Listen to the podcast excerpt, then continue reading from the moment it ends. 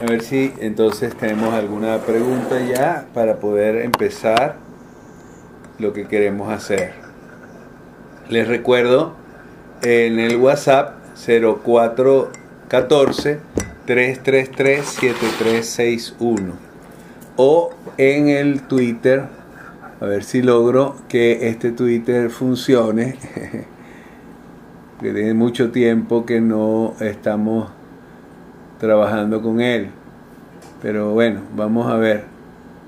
Eh, en el Twitter de Pozos de Amor.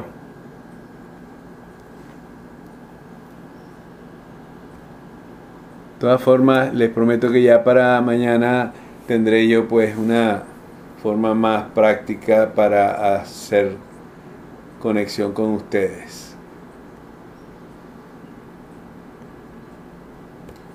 Bien, eh, por ahora no me han llegado preguntas.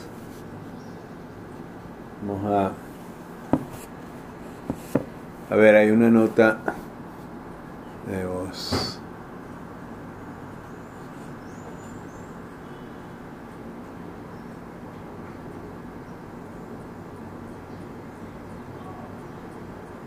Bien.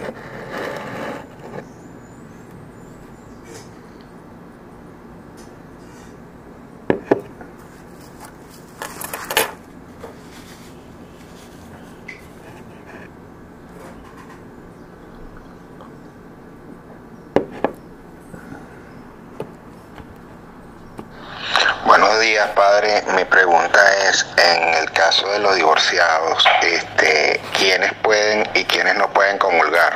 Muchas gracias. Buenos días. La, pregunta es muy amplia, Olivo. Definitivamente hay mucha tela que cortar y es por eso que estamos tratando de reinventar o volver a colocar en, en el tapete la pastoral del amor, que es una pastoral que se dedica precisamente a aquellos que están en esas condiciones. Eh, mi interés de hacer este conversatorio era precisamente para abrir un poco los ojos de aquellas personas que se han sentido retiradas de la iglesia por aquello de que están divorciados y vueltos a casar. Primera cosa que tenemos que tener presente es que muchos de ellos eh, ni siquiera mm, reconocían o sabían de que esa condición les iba a sacar de la comunión con la iglesia. Y es por eso que también muchos de ellos están pensando quizás y sintiendo que de alguna manera la iglesia los ha rechazado. Yo quisiera eh, hacerles entender a todos que, eh, como dije, esto tiene mucha tela que cortar. Sin embargo, este, aunque sea difícil de responder en unas solas en pocas palabras, quiero decirte lo siguiente. Tenemos que también reconocer que muchos de, de nuestros católicos han sido mm, poco practicantes y que se han sentido hasta incómodos cuando en algún momento les pidieron que hicieran un curso prematrimonial para acceder al, al matrimonio. Y en esto, eh, ahí vemos que la iglesia quería de alguna manera abrir los ojos de estas personas para ayudarlos a comprender eh, su propia realidad, aquella que estaban adquiriendo. Muchos de ellos se fueron al matrimonio sin ni siquiera pensarlo. Muchos fueron también eh, obligados por a lo mejor un embarazo precoz. Eh, en algunos casos esto se convirtió en un problema bastante serio porque entendemos que eh, ese primer requisito que tienen todos cuando se van a casar de hacerlo libremente, pues un embarazo lo que hizo fue obligarlos a tomar una responsabilidad eh, sabemos que muchos de ellos quizás tuvieron un embarazo precisamente, la inmensa mayoría de ellos tuvieron un embarazo precisamente no deseado. Y que bueno, para tapar las eh, conveniencias sociales, accedieron al matrimonio. presiento que allí nosotros ya tenemos un problema. Esas personas que se han acercado a este sacramento tan importante en sus vidas, eh, lo hicieron forzados. Luego hay una inmensa también mayoría de personas que se casaron pensando, bueno, y si no me va bien me divorcio, como si el matrimonio eclesiástico fuese una tontería. Definitivamente el matrimonio eclesiástico es para toda la vida. Si yo ya voy partiendo del presupuesto de que si no me va bien me divorcio, quiere decir que tengo ya una incapacidad delante de mí. He convertido esta, este matrimonio en una cláusula dependiente. Si me va bien, entonces continúo. Si me va mal, bueno, siempre tengo la oportunidad de divorciar. Recordemos por un momento que este mismo problema puede también estar calculándose dentro de lo que decíamos antes. Si tú en tu mente ya tienes pensado que divorcio es una posibilidad, tú estás ya colocando un impedimento en tu relación matrimonial. Aquí no es ciegos, que ya la palabra novio está como que financiando, porque no vio. No solo ciegos, sino que estamos financiando quizás la oportunidad de que algunas personas piensen que hay otras salidas. Y entonces inmediatamente delante de una dificultad o cualquier cosa que pueda surgir, ellos optan por eh, quizás tomar otros caminos. Quien piensa así antes de casarse y lo hace saber, ya está incurriendo en un impedimento de fidelidad hasta la muerte. Permítame eh, calentar la garganta porque este haciendo esta este ayuno solidario pues aunque sea un café debería estar consumiendo. Bueno, hay otros que piensan que pueden tener otros frentes mientras la otra persona no se percate. Y estos otros estamos teniendo también un tercer impedimento para que haya validez en su matrimonio. Puede ser que la manera de vivir que han correspondido mientras eran solteros o solteras les hizo pensar de que podían juguetear con lo que estaban asumiendo. Realmente no es un juego. No solo no es un juego, hay quien dice, eh, hijo, cuando te cases escoge bien, porque el 90% de, todas tu, de toda tu vida va a depender de esa decisión. Y es verdad, no podemos tener ya en mente al casarnos, como algunos lo tienen y a lo mejor hasta se acercan al matrimonio, disque convencidos de que allí encontrarán la fuerza para evitar otras escapadas. Si ya tú te acercas al matrimonio picado de culebra, quizás hasta con un segundo frente escondido, esto está diciéndote a ti mismo que no tienes la capacidad para ser fiel. Y si tú no tienes la capacidad para ser fiel, esto te está haciendo que tu matrimonio realmente no sea un matrimonio válido. Estás escondiendo tus más íntimas intenciones y aunque tengas un tremendo ministro delante de ti que te haga de eso, de ministro para tu matrimonio, realmente tú estás em, conduciendo, estás llevando el carro de tu vida por otro lugar. Quisiera decirte que em, esto es mucho más común de lo que algunos de ustedes piensan. Y digo, quiero decírtelo porque eh, definitivamente ahí en nuestra cultura venezolana aquella frase es que él es hombre. Y entonces, como es hombre, así los han educado también sus madres para pensar de que, bueno, cuando haya una necesidad, entre comillas, porque necesidades, bueno, las básicas, y esta no entra entre las necesidades básicas, aunque querramos a toda costa meternos en la cabeza de que es una necesidad, eh, nosotros estamos verdaderamente financiando matrimonios fracasados.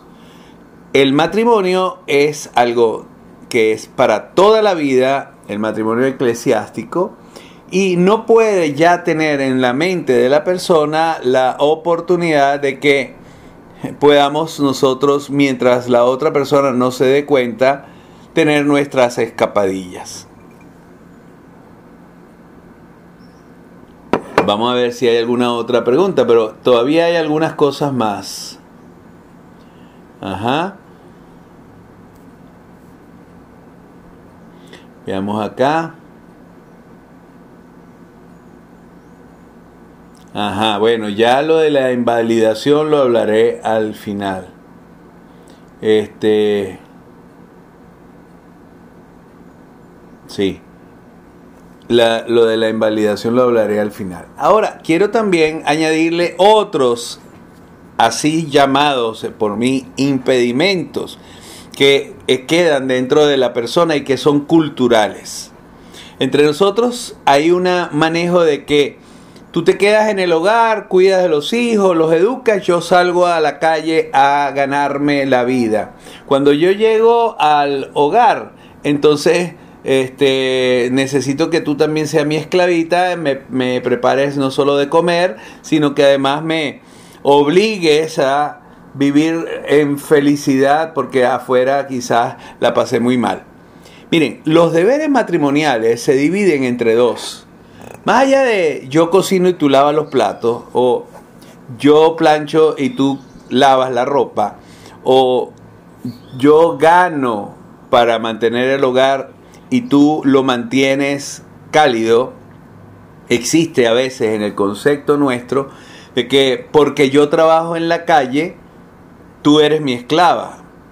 Tú no trabajas. Primero que nada sería bueno que voltearan la tortilla aunque sea una vez cada mes para que vieran lo que significa estar en casa.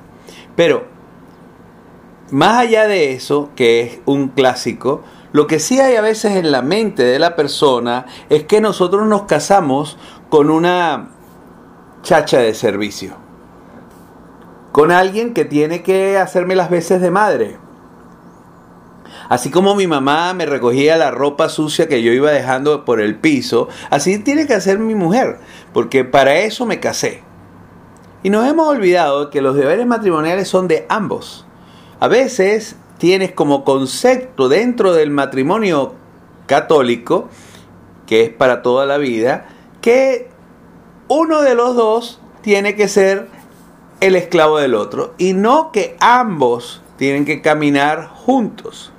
Están los dos unidos por el único vínculo que los hace a los dos responsables de todo lo que pasa en casa y de todo también de lo que pasa fuera de casa. Ah, no, es que yo gano más que tú. Y ha sucedido ahorita con mucha frecuencia que también, entre comillas, esto que voy a decir porque suena muy machista, las mujeres ganan más que los hombres. Entonces los hombres se sienten menos por ello. Cuando lo que ganas tú y lo que gano yo ya no es mío ni es tuyo, es de nosotros, es de nuestro hogar. Y no podemos decir, con lo que tú ganas, paga los servicios. No, ¿qué es eso? No hemos comprendido que estamos en comunión de amor. Y entonces vamos al sacramento creyendo que yo voy a seguir haciendo mi vida de soltero o mi vida de soltera. O voy a convencerme de que este, este paquete es tuyo. En Venezuela, antiguamente, la mujer era la única que usaba el anillo. Entre paréntesis, eso también tiene una simbología bien hermosa. Y los hombres eran capaces de decir, bueno, la que está casada es mi mujer. La que está casada es mi mujer. O sea, ella es la que tiene que llevar todo el paquete. Piénsalo muy bien, porque posiblemente estés fuera de las condiciones que se exigen para un matrimonio católico.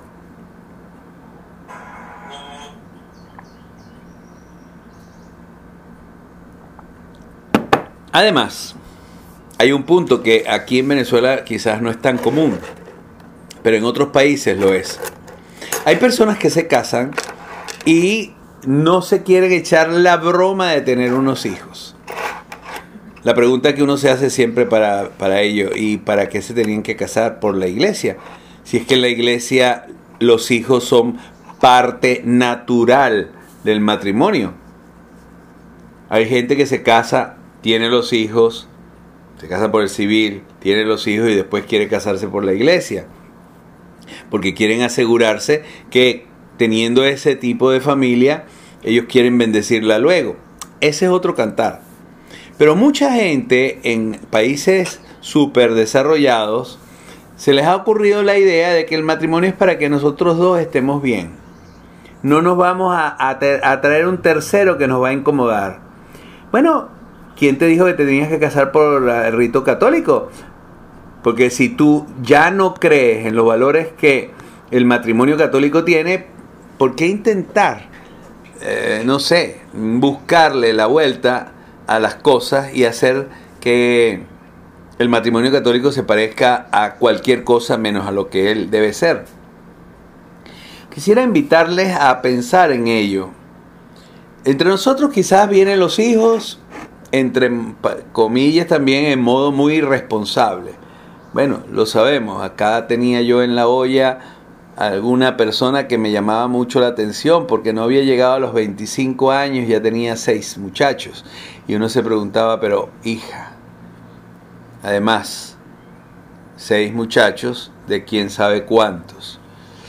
Más allá de, hablar de, de cosas que parecen, no sé, disgustosas, como, no sé, hablar de que las personas como que no saben o no entienden el peso de traer un hijo al mundo, más, hablar, más allá de eso, quisiera decirles que en nuestro tipo de matrimonio, y ya he empezado a hablar de matrimonio católico porque también hay algunas otras denominaciones que no lo piensan así, los hijos son parte íntima del matrimonio. Por eso se dice mater munus. Matrimonio viene de la palabra mater munus, el don de la maternidad. Todos estamos claros que no hace falta casarse para tener hijos, pero tú te vas a casar por la iglesia y vas a decidir no tener hijos. Me dolió muchísimo una vez encontrarme con alguien que tenía 30 años de casado y que no quiso la pareja no quiso tener hijos. Y eso fue muy duro, porque ellos vivieron no solamente en soledad, sino muy disgustosamente rechazándose unos a otros. Bien, vamos a ver si hay alguna otra pregunta. Por ahora no han llegado preguntas al 04 14 333 7361 invito a hacer alguna otra pregunta. Mientras llegan, ahondo en esto que he estado diciendo. Les he hablado de cinco cosas que a mi modo de entender arruinan dentro el matrimonio y que intentarlo tantas veces es intentar una farsa y una pantomima bien vestidos de eh, de color blanco. Digo pantomima porque a veces pensamos, ¿no? Me hizo mucha gracia cuando uno, una pareja se acercó hace muchos años y me dijo, es que yo me casé eh, por la iglesia, pero el padre se salió. ¿Será que yo ya no estoy casado? Primero que nada, este, ninguno de nosotros hace el matrimonio aunque el derecho canónico actualmente diga que para que sea válido el matrimonio tiene que tener el permiso del párroco, el matrimonio, los eh, celebrantes del matrimonio son la pareja que se acerca. Ahora bien, el gran problema de esta pareja es que esta pareja puede estar pidiendo cosas diferentes. Entonces, repito un poco esas cinco cosas que les he acabado de decir. La primera, yo tengo que estar libre cuando me voy a casar. No puedo estar obligado por una barriga, obligado porque este fue mi último autobús, obligado porque ya estoy harto o harta de mi casa y me quiero ir y entonces me monto en el primer autobús que consigo, esa obligación no funciona. Esa obligación no funciona, no ayuda. Precisamente hace que tu decisión no sea válida. Hace que tu decisión verdaderamente esté mm, picada de culebra. Pero además, tu decisión no es válida si tú fuiste a cumplir, porque esa es la frase venezolana para las cosas. Usted le cumple a esa muchacha. No, un momentico. Ya hay un error de haber tenido un embarazo precoz. Y hay un segundo y peor error de pensar que eso hace que esas personas estén hábiles para casarse. Ahora bien, segunda cosa, la fidelidad. Y mostré aquellos aspectos que a mi modo de entender están equivocados dentro de nuestra cultura venezolana es un caso clásico que todos parecen pensar, y si no me va bien, me divorcio. Momentico. Si no te va bien, quiere decir que no te tenías que haber casado, perdóname. Ya partiste del presupuesto del si no me va bien. Y ese si no, si está en tu mente y tú lo has expresado y estás convencido de ello, corres el riesgo de que tu matrimonio no sea verdaderamente válido. Pero tercero, en este mismo punto, es la cultura machista y ahora feminista que tenemos nosotros en Venezuela, de que yo puedo tener otros frentes, como que si la fidelidad fuera algo que se tiene que ver.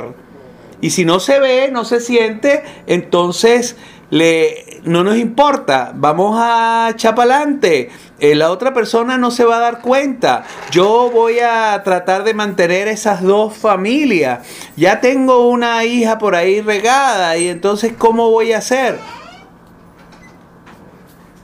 Hay una tercera cláusula que acabamos de plantear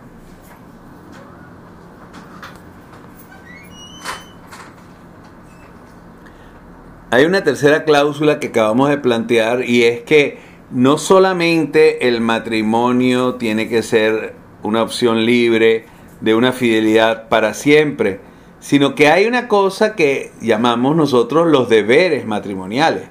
O sea, no puedo pensar que yo me caso para que la otra persona haga de muchacha de servicio para mí. O yo me caso para que me mantengan. Como no pude ya vivir de mantenimiento de mis padres, me voy a, valerme para mantenimiento de mi esposo. No, eso no es deberes matrimoniales. Los deberes matrimoniales son, nos ayudan a entendernos, a vivir juntos, a no olvidar que todo se carga entre dos y no uno por uno. Pero hay otro punto que también empieza ya a hacerse, perdón, antes quería decir algo de, eso. Mira, ¿sabes lo que hizo tu hijo? Como que si el hijo fuera de, de él o de ella. No, no, no. Aquí nosotros somos una sola cosa. Fíjense, la cuarta cosa que a veces acontece es que estemos casados o nos queremos casar por la iglesia y sin embargo no queremos tener hijos. Cuando tú aceptas responsablemente traer los hijos al mundo, entonces estás verdaderamente abierto a la posibilidad del matrimonio católico.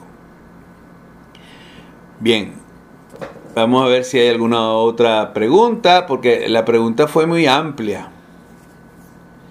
Ah, mira. Esto lo vamos a poner dentro de un momento. Eh, por cierto, identifíquense si para yo saber quién es el que está haciendo la pregunta. Va a quedar en mi celular, pero no voy a decir por nombre. Aquí me hacen una pregunta. Bien, tenía un mes de casado y la mujer le dijo, mira, yo me casé contigo porque quería irme de la casa. mira, definitivamente eh, estamos en el caso que les planteaba antes, pues me, me parece tan extraño, pero bueno, sí los hay. En el pasado era mucho más común.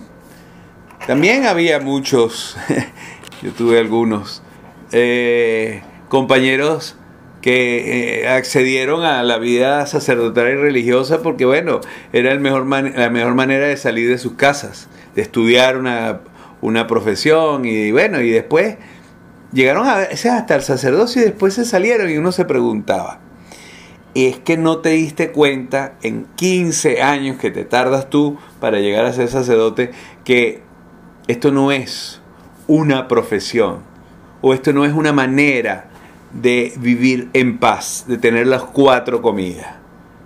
Bueno, cierro el paréntesis.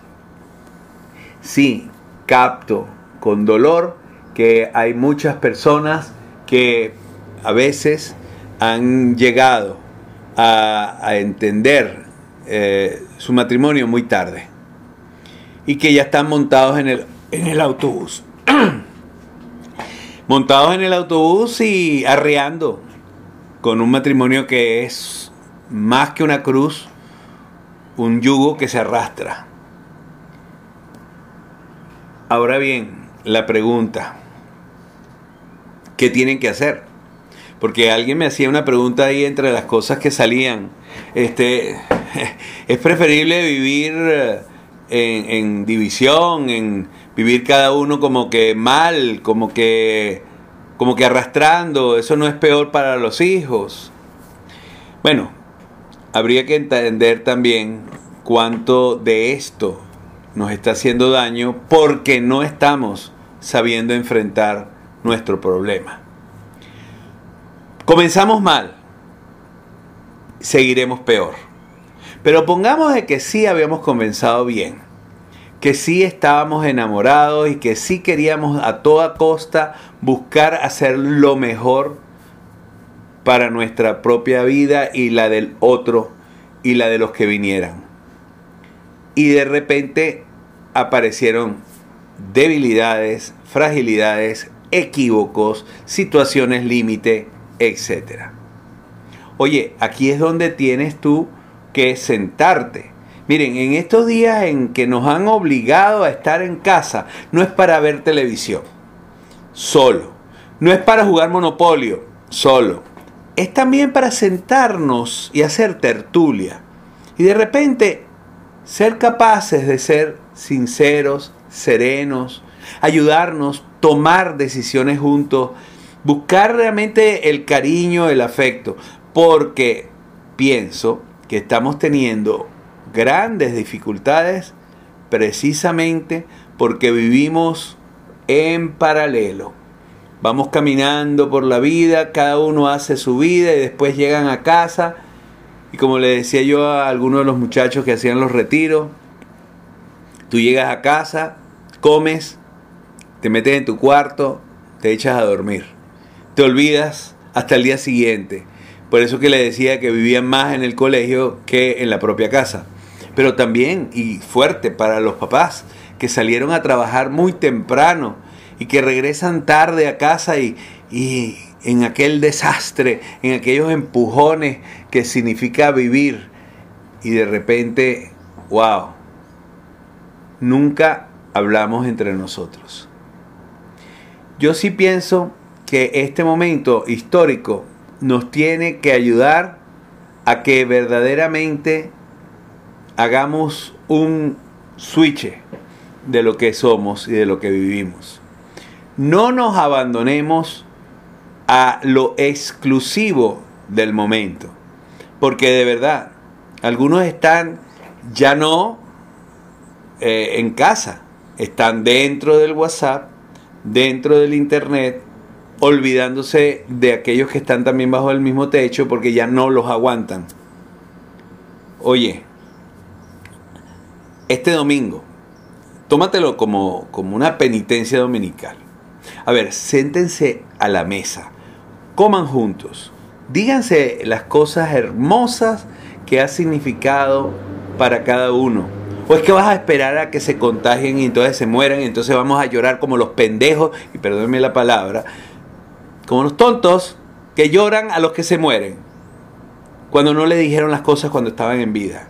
Y las cosas bonitas, porque para decir cosas feas, no. Basta un pequeño, no sé, una pequeña aguja que me haga explotar esta bomba que tengo dentro. Tratemos, no sé, en estos días de darnos espacios hermosos donde verdaderamente podamos cada uno sentir y ayudarnos. Quizás recobrar, recobrar la fuerza que significa estar juntos. Miren, esta es una desgracia mundial, de verdad.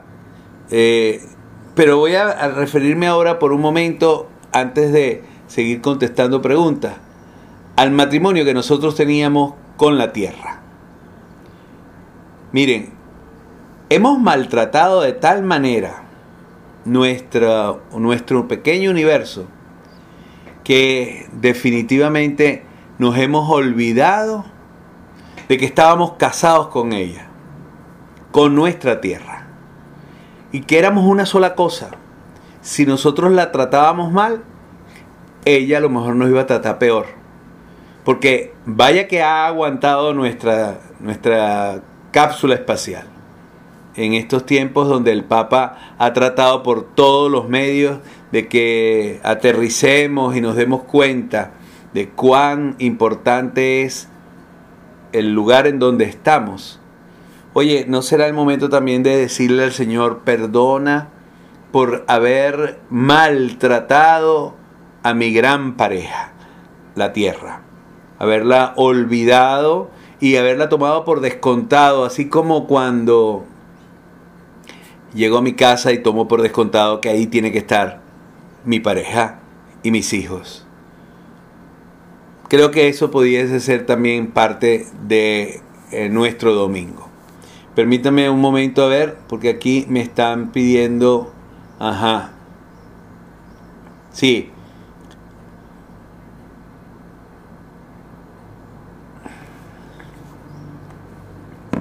Ah, qué bueno. este me hablan de cuáles son las condiciones para casarse. Yo quisiera invitarlos cuando Dios nos ayude y nos haga que esto pase pronto, a que nos incluyamos en eso que llamamos nosotros la pastoral del amor. Porque quisiera allí tener el tiempo para acompañarlos y para con el equipo que estamos armando poderles ayudar a comprender cosas que definitivamente son duras en muchos casos nosotros nos encontramos con que el sacerdote se sienta en el confesionario y aplica las leyes del libro, por supuesto. Usted está casado, se divorció y se volvió a casar, eso significa que vive en pecado. Como usted no está dispuesto a dejar esto, yo no le puedo dar la absolución, por lo tanto no venga a confesarse, no venga a comulgar y ya si las cosas fueran así, entonces ¿por qué tengo ya casi una hora hablando de verdaderos problemas que hacen que invaliden el matrimonio? Pero hago paréntesis. Y esto lo he dicho con conciencia y convencido.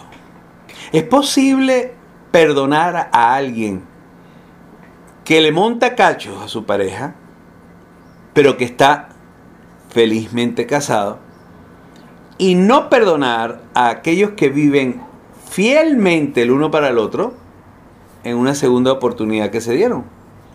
Porque quizás, es caro y escarba, te vas a dar cuenta que la primera oportunidad no existió. Con esto estoy hablando a motu propio, desde mi experiencia como sacerdote y tengo ya más de 40 años como sacerdote. Sentarse en el confesionario, les digo, es realmente vivir una experiencia límite. Es sentarse a pensar y a experimentar ¿qué le diría Dios a esta persona que vino a confesarse conmigo? Conmigo, jaja, con él a través de este pecador. Muchas veces quedo en perplejidad, porque me he encontrado personas que verdaderamente han vivido experiencias muy dolorosas, experiencias donde fueron arrastrados a una vida en común por gente que no tenía capacidad para vivir en común. Hay personas, dije en algún momento en este, en este chat, en este conversatorio, hay personas que pretenden seguir viviendo como solteros estando casados. Hay personas que no están, no están capacitadas para casarse. Miren que en la época en que yo estudié el pregrado para el sacerdocio, se decía que la única manera como se podía invalidar un matrimonio era porque no habían podido mantener una relación sexual estable. Es decir, aquellos que no habían consumado su matrimonio quedaban pues en la invalidez del matrimonio. Podían aducir que no habían llegado a... Y de veces yo me hacía mi pregunta también en aquellos años 73, 76 en Irlanda. Pero es que hay gente que puede tener relaciones sexuales. Y definitivamente esa persona con la que están teniendo la relación sexual no tiene nada que ver. Es solo un medio para satisfacerme. Por lo tanto, no sé, no me cuadraba, no me, no me parecía comprensivo esto. Sin embargo, a lo largo del tiempo he encontrado y me ha tocado acompañar situaciones muy fuertes. Personas con graves deterioros psicológicos de personalidad que no les permitían precisamente estar en una relación de pareja. Con todo esto, insisto, eh, quedó pendiente para próximas conversaciones. Estamos casi llegando al final. Eh, he tomado la decisión de eh, tratar de conectarme siempre a las 10 de la mañana por este canal.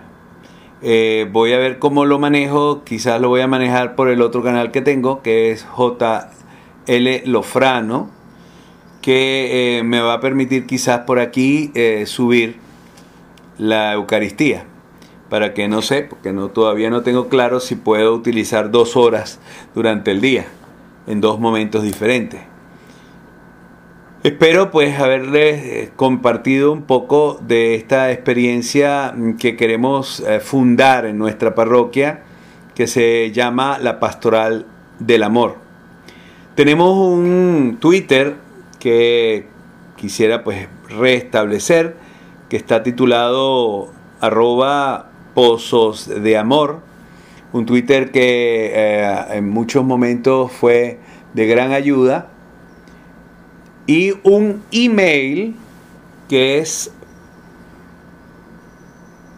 a ver, eh, tengo que buscar el email eh, para que sea exacto, no sea que esté dando una información errada. perdonen un minuto y mm, ya les doy el email. A ver, por favor, a unos de la pastoral que me lo manden en el grupo para yo hacérselos llegar a los que están allí. Porque sé que tienen... A ver.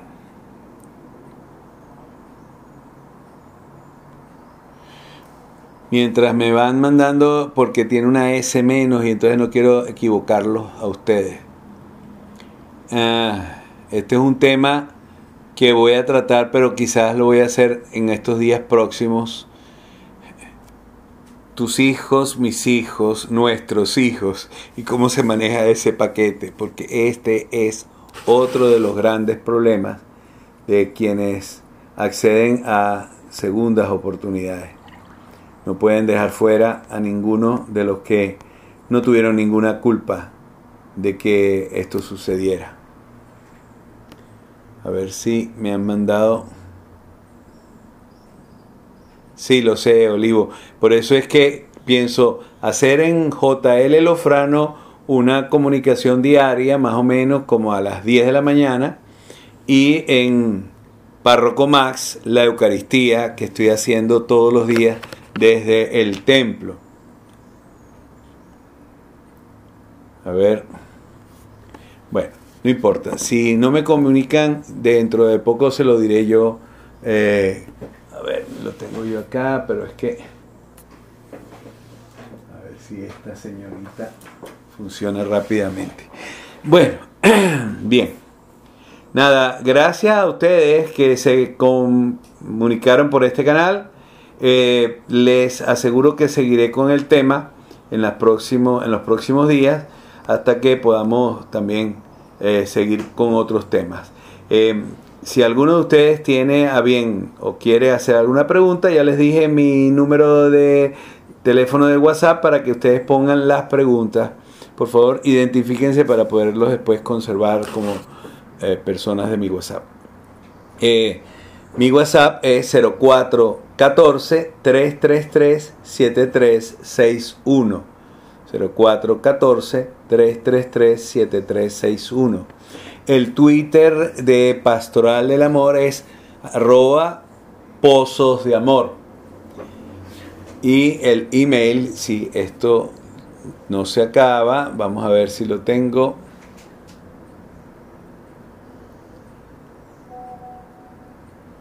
Ah, bueno, me dice aquí, padre, la pregunta inicial era Estar divorciado me aleja del amor de Dios Padre. Absolutamente no. Mira, le decían a él, el que le encantaba comer con publicanos, el que se pasaba con pecadoras y pecadores, el que no lanzó la primera piedra para matar a aquella que había sido agarrada en adulterio, el que se sentó en el pozo de la samaritana, aunque ésta tenía cinco maridos, y el sexto tampoco era de, ella.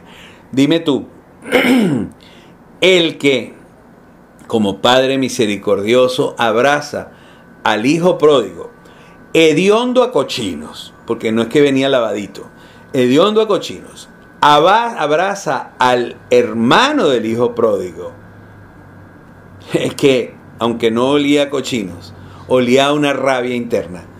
Entonces, ¿cómo podemos pensar que Dios se aleja de ti porque tú cometiste un error?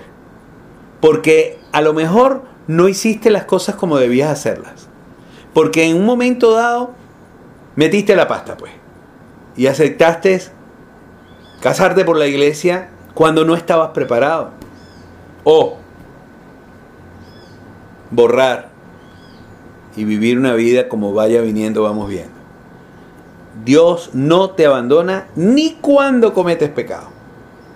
El único momento en el que tú abandonas para siempre a Dios es aquel en que, llegado el momento de la muerte, tú decides que no quieres pasar la eternidad con Él, sino con el otro. Pero hasta ese momento, hasta el momento de tu muerte, durante el momento de tu muerte, en todo momento, Dios está a tu lado.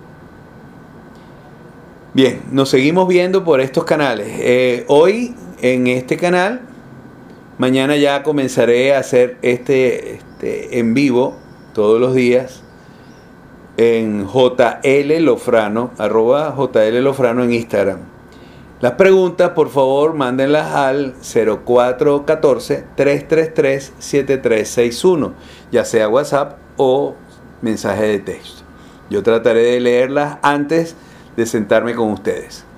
Mañana la misa la tendremos no a las 5 como hoy sábado, sino a las once y media.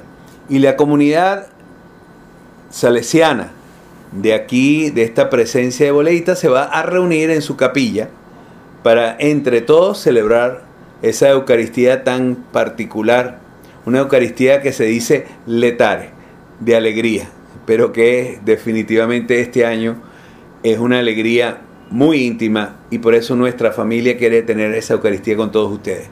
A las once y media de la mañana, mañana y hoy a las 5 de la tarde. Que Dios me los bendiga. Nos seguimos viendo por esos dos canales.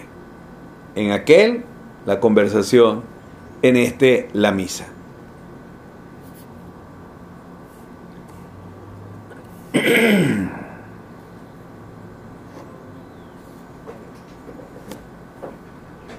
Sea Dios que no me recordaba el bendito email.